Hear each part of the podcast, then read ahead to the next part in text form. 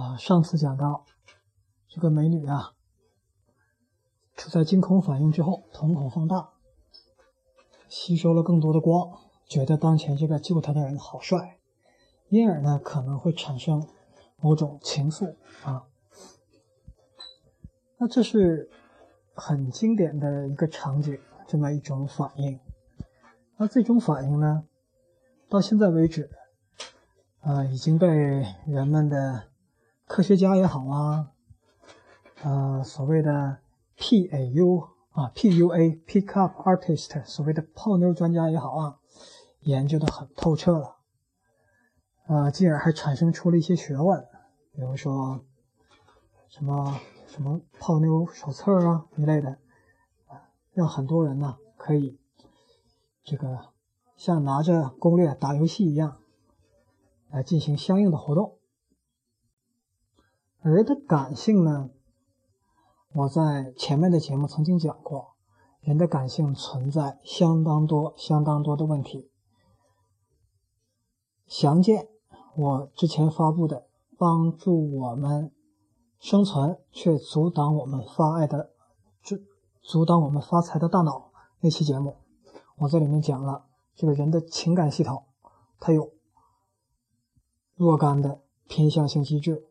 比如说，一年一朝被蛇咬，被蛇咬，十年怕井绳。今天这个嘴怎么有点不利索？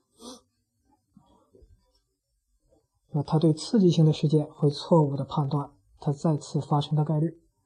比如说，对痛苦的感受比快乐的感受要强。比如说，人脑其实指的就是这个。这个这个情感脑，情感脑只能感受到相对值，感受不到绝对值。你坐在飞机里，你感觉不到它飞得有多快，你只能在它加速和减速的过程中有所感觉。总体来说呀，这个情感脑啊也挺复杂，同时毛病挺多。所以呢，现在各个领域。很多很多的人，很多很多的机构，很多很多的组织和利益团体，都试图通过对情感脑的了解和把控，来驱动人们做他们想做的事情。小到泡妞技术，大到国家制定。这个五一长假、十一长假，甚至这个工资的浮动浮动水准啦，呃，其他的福利待遇啊，都会通过这些你的感受层的操作来做一些工作。就像我上期已经说了，你现在的自由非常非常的少，甚至你认为你想的都不一定是你想的。你在做的事儿也不一定是你真正该做的事儿，而是别人在你头脑中植入了一些东西而驱动你做的事儿。所以，这个感性脑这个东西啊，或者说情感脑这个东西，有当然有它存在的意义。感性也有它非常光辉的一面，但是在现在的情况下，往往它成了别人操控你的一个。巨大的一个后门一个漏洞。但感性有什么好处呢？你伴随着你感性脑的波动，你能体现到非常强的存在感。为什么？因为人脑它需要有刺激，它需要有感受的波动，一定是波动，而不是。固定在某一个状态，它必须要有波动，然后人脑感受到到到的是这些波动的振幅的绝对值之和。你注意我的意思，就是振幅的绝对值之和。比如说，在泡妞的技术里，就有一种非常常见的操作，就是今天让你很高兴，明天让你更高兴，后天人突然不在了，让你找不到了。这样你的感觉呢？第一天你的感觉很好，往上走，假如说分值达到了一百分，第二天一百五十分，第三天因为这个愉悦突然终止了，你的感觉是负的一百分，那么这三天加起来啊，你的感受是多少呢？你就是二百五十分的感受，因为是一百分的绝对值和加五十分的绝对值加负一百的绝对值是二百五十分的感受。而同样呢，另外一个比较老实忠厚的人跟你在一块儿。第一天挺好，一百分。第二天给他五十分。第三天他还在做跟第一天和第二天的事儿，但你的感受在下降，你可能只给他二十分。所以，一个很好的人陪你三天，可能感觉是一百八十分；一个挑逗你感受系统的人，你可能会给他打二百五十分。而要命的是，我们在情感生活中，我们往往追求的是一种。纯感性的体验，我们主动的希望把理性放在一边，甚至把理性的经验、别人的劝告也挡在一边，因为只有在纯感性的状态下，你感受起来才更爽。就像一个小孩子，把他扔到一个大房间里，你随便玩，没人管，想吃什么吃什么，想玩什么玩什么，让这个感性撒野，人才觉得最爽。而理性是什么呢？在这个时候。理性就好像这个大房子里的家长，他会告诉你这么做不对，那样不行哦。你那么弄的话，牙齿会坏掉的呀。你从上面跳下去，你现在没事你未来你的腿那个地方可能会疼啊，甚至造成了这个骨的软膜的损伤，以后腿可能会变形哦。所以理性呢，在这个时候，大家就愿意把它放在一边，而这个时候就是说你的。防火墙基本已经全部卸掉了，像我上集所说的，你的情感系统处于裸露状态，碰上好人就好了，碰上不好的你就惨了。这种事儿不仅发生在情感领域，在社会的每一个领域、每一个角落，这种事儿都在发生。而理性呢，这个时候，它起到的角色。再深一点讲，它是有一个自我觉察，就是它可以相当于在场景中抽离出来，往后退了一步。哎，原来我就是这个小孩子，我在那个房间里活蹦乱跳、胡作乱闹，非常嗨。然后这个小孩子突然想了一下，哎，如果我妈妈看见我这样会怎么样？这个过程他就做了一个抽离，他换了一个视角。换了视角之后，他就看，他就重新审视他在做的是件什么事儿。然后他想：“哎呦，屋子被我造的这么乱，那个鱼都被我捞出来扔在地上了，妈妈回来一定很生气。”所以他会停止这么做，收拾收拾屋子。这是当理性发挥作用时的状况。而理性的作用还不仅仅于此。理性的作用，理性可以分为这么几块啊。第一个，理性会对事情做总结，会对事情做梳理、做分析、做推导、做运算。所以说白了，理性跟我们生活中所讲的算计很像，因为它多数情况下，它的决策依赖于计算，要算哪个比哪个大，哪个比哪个好。有计算和比较的功能，正是因因为有了这种功能啊，有了这种理性，人类才可以见所未见，知所未知，达所未达。人类可以全宇宙的飞啊，全大气层飞吧。我们不说全宇宙，当然宇宙的一部分我们也可以探索。上天入地啊，可以给自己治病，可以拯救其他的群体，这都是理性在工作。理性工作的结果，我们所有科技成果，你科学成果你都脱不开这个理性，而且这个理性呢，它最大的好处就是，所有的运算、所有的判别，它是以长期利益为准的，而情感系统，它是以当下利益为准的，这是它俩最关键的差别。情感系统考虑的是当时我的当当此时当下我是不是有意思？我是不是很无聊？我是不是很高兴？我是不是很低落？他考虑的是这个，而理性系统考虑的是刚才针对于刚才那个例子，现在小孩子，我考虑的不是我当前爽不爽，我考虑是等我妈回来之后，我还会不会很爽。所以总体来说，感性就是只关注当下，只关注情绪，不关注后果。他只关注关注大脑受到的感受的激励，感受被波动的幅度的绝对值的总和。他不计结果，理性计结果，计长期效益。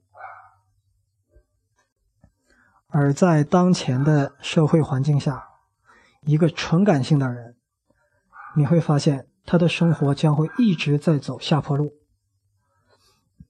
而一个纯理性的人，或者说理性力量强于感性力量的人，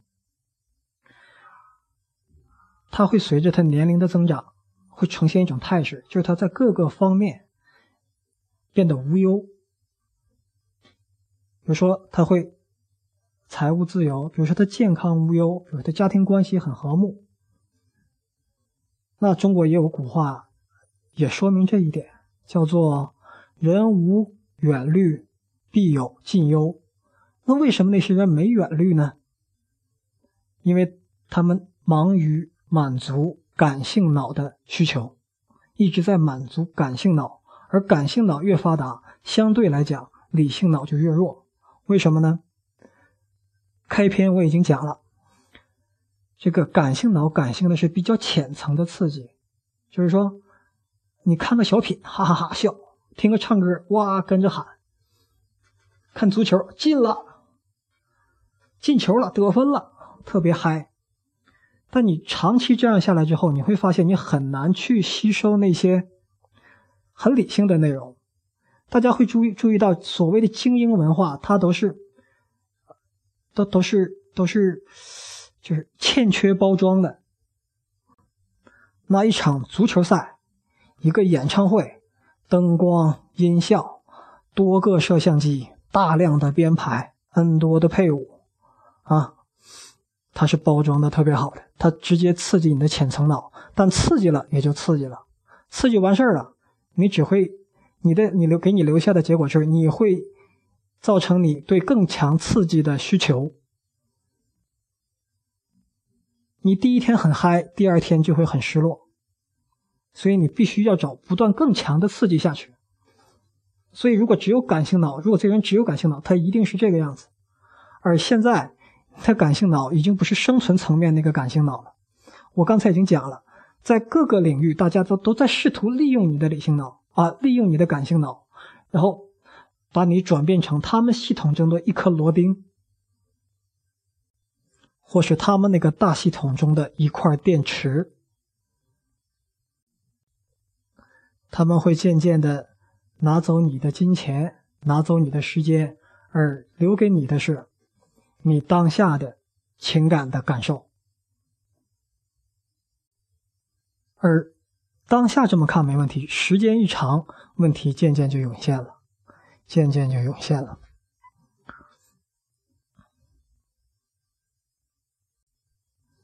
那我这么讲呢，我并不是说试图在感性。跟理性之间划分出来谁好谁坏，但我们至少要知道，我们头脑里是两个脑，有时候啊是感性脑在做，有时候是理性脑在做，你得分清这个事儿。那感性脑它不是没好处，感性脑的好处特别特别多，比如说我们在一个情感中的体验，甚至我们回味整个人生的时候，靠的是感性脑，你所有的感受。全靠感性脑子、感性脑来实现，所有的感觉，包括自尊、包括成就感、包括喜悦、包括悲伤，全是感性脑给你的。而且，行为经济学发现，实际上人不是绝对的自私自利的、绝对的那种经纪人，人是利他的。但人为什么会利他呢？为什么会放弃自己的一些利益去帮助别人呢？这个是。绝大多数是感性脑在发挥作用，而且最关键的一点，我认为，即使是最理性的人，我们通常认为是最理性的都是科学家，和科学家里的数学家啊，最理性的人，在做一些关键决策的时候，都是感性在发挥作用。比如说，你们认为？消费者群体他们的行为是感性的还是理性的？那有人说理性啊，因为他们觉得消费者在买东西的时候，他也要算计这个东西的性价比。或者有人答是也有感性也有理性，但我认为消费者行为它是纯感性的行为，因为他买的一切东西，即使是算性价比，也为了满也是为了满足情感脑的需要。打个比方啊，上午我跟我的老师刚探讨过这事儿啊，他举了这例子，我觉得特别特别的贴切啊。他说这个上家家里的女人去超市不去那个菜市场买菜，一块五，非得讲价到一块二，那大家觉得这是理性呢还是感性呢？其实这是感性的需求，为什么呢？他花那个时间涨那涨那三毛钱差价的时候。同样的时间，他可能有更高的价值，所以如果算账的话，算计的话，不应该去算那个小账，应该算大账。他应该跟他老板去讲价，说我这个干这么多年了，对吧？我专业技术这么高，你是不是应该给我涨点薪水啊？那可能每个月涨一点薪水，就抵他涨，抵抵他在菜市场讲价二百多次。所以你说，其实就连讲价这个讨价还价这个过程，其实都是一种感性的过程。那理性到底有多少？其实绝大多数人的理性非常非常少。最最基本的理性，其实就是那个孩子想到他妈妈回来会怎么样，其实就是做了一个自我监控、自我的察觉，就向后退了一步，退到一个更远的地方，看自己在做什么。OK，理性脑、感性脑各有各的优点。各有各存在的价值，而这个节目给你的大脑装一个杀毒软件啊！这个节目不是说不是倡导把你的感性脑关闭，而是我们用那个理性脑在感性那里加一点点监控。你可以当时不监控，但事后要监控。而且用理性脑，借用理性脑的力量，把感性脑很多东西梳理好，让他感受世界可以感受的更爽，不存在矛盾，不存在阻碍，不存在纠结。同时呢，感性脑产生的能量、情绪的能量，可以源源不断的给理性脑提供动力。理性思考是需要能量的，是需要状态的。它需要感性脑源源不断的给它提供很爽的感觉，其中包括更高的自尊、更好的利他感、更强的存在感，然后使这个理性脑更好的工作下去。理性脑工作下去有个什么好处呢？其实人们在当前的社会环境下，他他的理想的追求是他有一个系统。那这个追求在历史的各个阶段会表现为，人们会希望自己有奴隶、有仆人、有更多的机械、有更多的能量、有更多的钱，而实际上这些需求的本质就是我刚才所说的，人会需要有更好的一个系统，而你最佳的系统实际上就是这个理性脑、感性脑梳理好，理性脑得到加强，进而我们可以得到一个我们更想。我们一直在想要的一个更幸福的、一个对社社会造福更多的，同时也是让自己各方面更自由、更无忧的这么一种生活状态。好，理性与情感，理性脑与感性脑这一期就分享到这里。